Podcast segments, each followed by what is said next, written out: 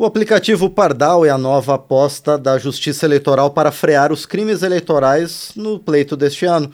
Disponível para download, o recurso cria um canal direto entre a população e o Ministério Público Eleitoral para denunciar práticas irregulares, como a compra de votos ou a propagação de fake news por candidatos a cargos políticos. E seus apoiadores também, é claro, né?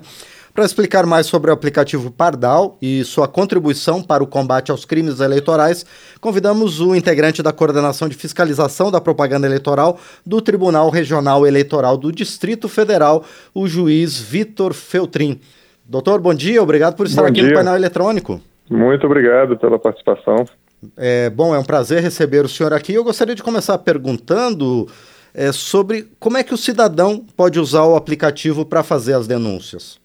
Sim, é muito simples. É só fazer o download na loja de aplicativos de smartphone que ele tenha e assim ele se cadastra com o nome dele, CPF, que vão ser com sigilo resguardado assim que ele fizer a denúncia, e ele pode tirar uma foto ou fazer um vídeo do que ele está considerando uma propaganda irregular e automaticamente remeter isso para nós do TRE. E nós, assim que recebermos, vamos tomar as providências necessárias. Sim. E, e Vitor, como é que uhum. a gente pode garantir que a denúncia não seja apenas uma perseguição a um candidato por adversários políticos?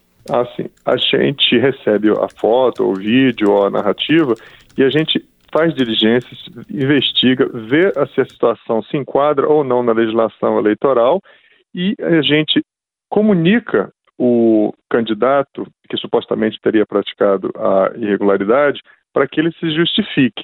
E depois disso a gente determina ou não se aquela propaganda está ou não de acordo com a legislação.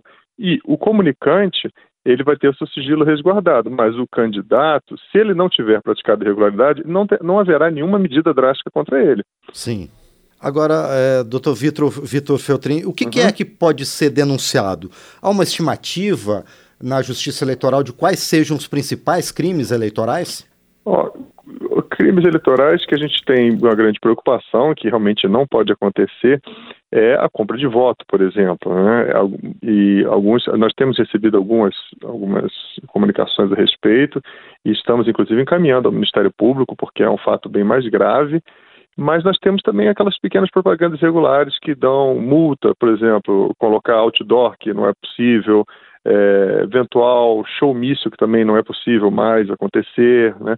utilizar os espaços públicos para fazer propaganda eleitoral, como é, praças, canteiros, é, pontos de ônibus, viadutos, isso tudo é proibido, né? Para a gente não, a gente manter o impacto de, de visual da cidade ainda limpo. Isso tudo não pode. Sim, perfeito. Bom, e um dos problemas que aconteceram principalmente a partir das últimas duas eleições, as eleições gerais de 2018 e também as eleições municipais de 2020, das quais o Distrito Federal, por razões óbvias, não uhum. participa, mas foram as fake news. Certo. Em primeiro lugar, é fácil identificar uma fake news? E em segundo lugar, a Justiça Eleitoral hoje está preparada para esse combate? Sim, a Justiça Eleitoral está preparada porque o TSE editou resolução que especifica essas questões das fake news. Mas ele deu um relevo tão grande às fake news que nós, da, da coordenação da fiscalização da propaganda eleitoral, nós apuramos essa questão e já remetemos ao Ministério Público, e o Ministério Público, sim, é que irá fazer as diligências e investigar perante os provedores de internet de onde sai aquele, aquele disparo, identificar o autor e, obviamente, o conteúdo vai ser analisado se realmente é um fato falso ou é um fato verdadeiro ou que faz parte do debate político, digamos assim. E, e Vitor, o sistema uhum. ele tem agilidade necessária para evitar as consequências danosas desses crimes, para evitar que uma fake news ou então uma compra de votos faça efeitos e acabe alterando a lisura do processo eleitoral? A justiça eleitoral ela tem prazos bem curtos e ela tem se, se agido sim e tem conseguido é, empreender esforços nesse sentido.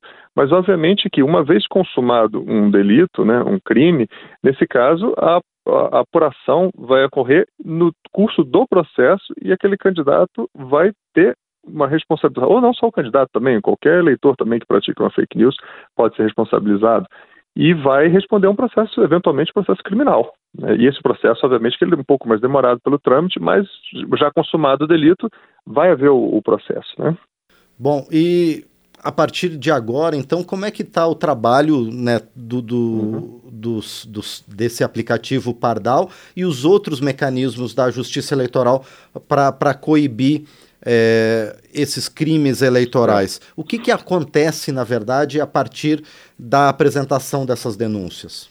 Nós recebemos a denúncia e identificamos se é a mera propaganda irregular e atuamos diretamente no Poder de Polícia Administrativo, ou se for crime, nós já comunicamos o Ministério Público, que então poderá oferecer os meios judiciais cabíveis nessa situação, e nós também contamos nos exercícios do Poder de Polícia Administrativo, até mesmo com drones da Polícia Federal, que nós temos à disposição para cobrir o Distrito Federal nas mais diversas situações.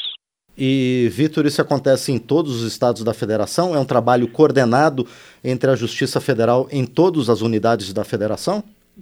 Olha, a gente tem contatos com os tribunais jornais eleitorais, sim, mas não necessariamente há uma coordenação é, direta, conjunta, diária. É, no caso, sob demanda, se houver algo é, relacionado a, a, uma questão da divisa de estados, alguma coisa nesse sentido, a gente tem uma, uma coordenação conjunta.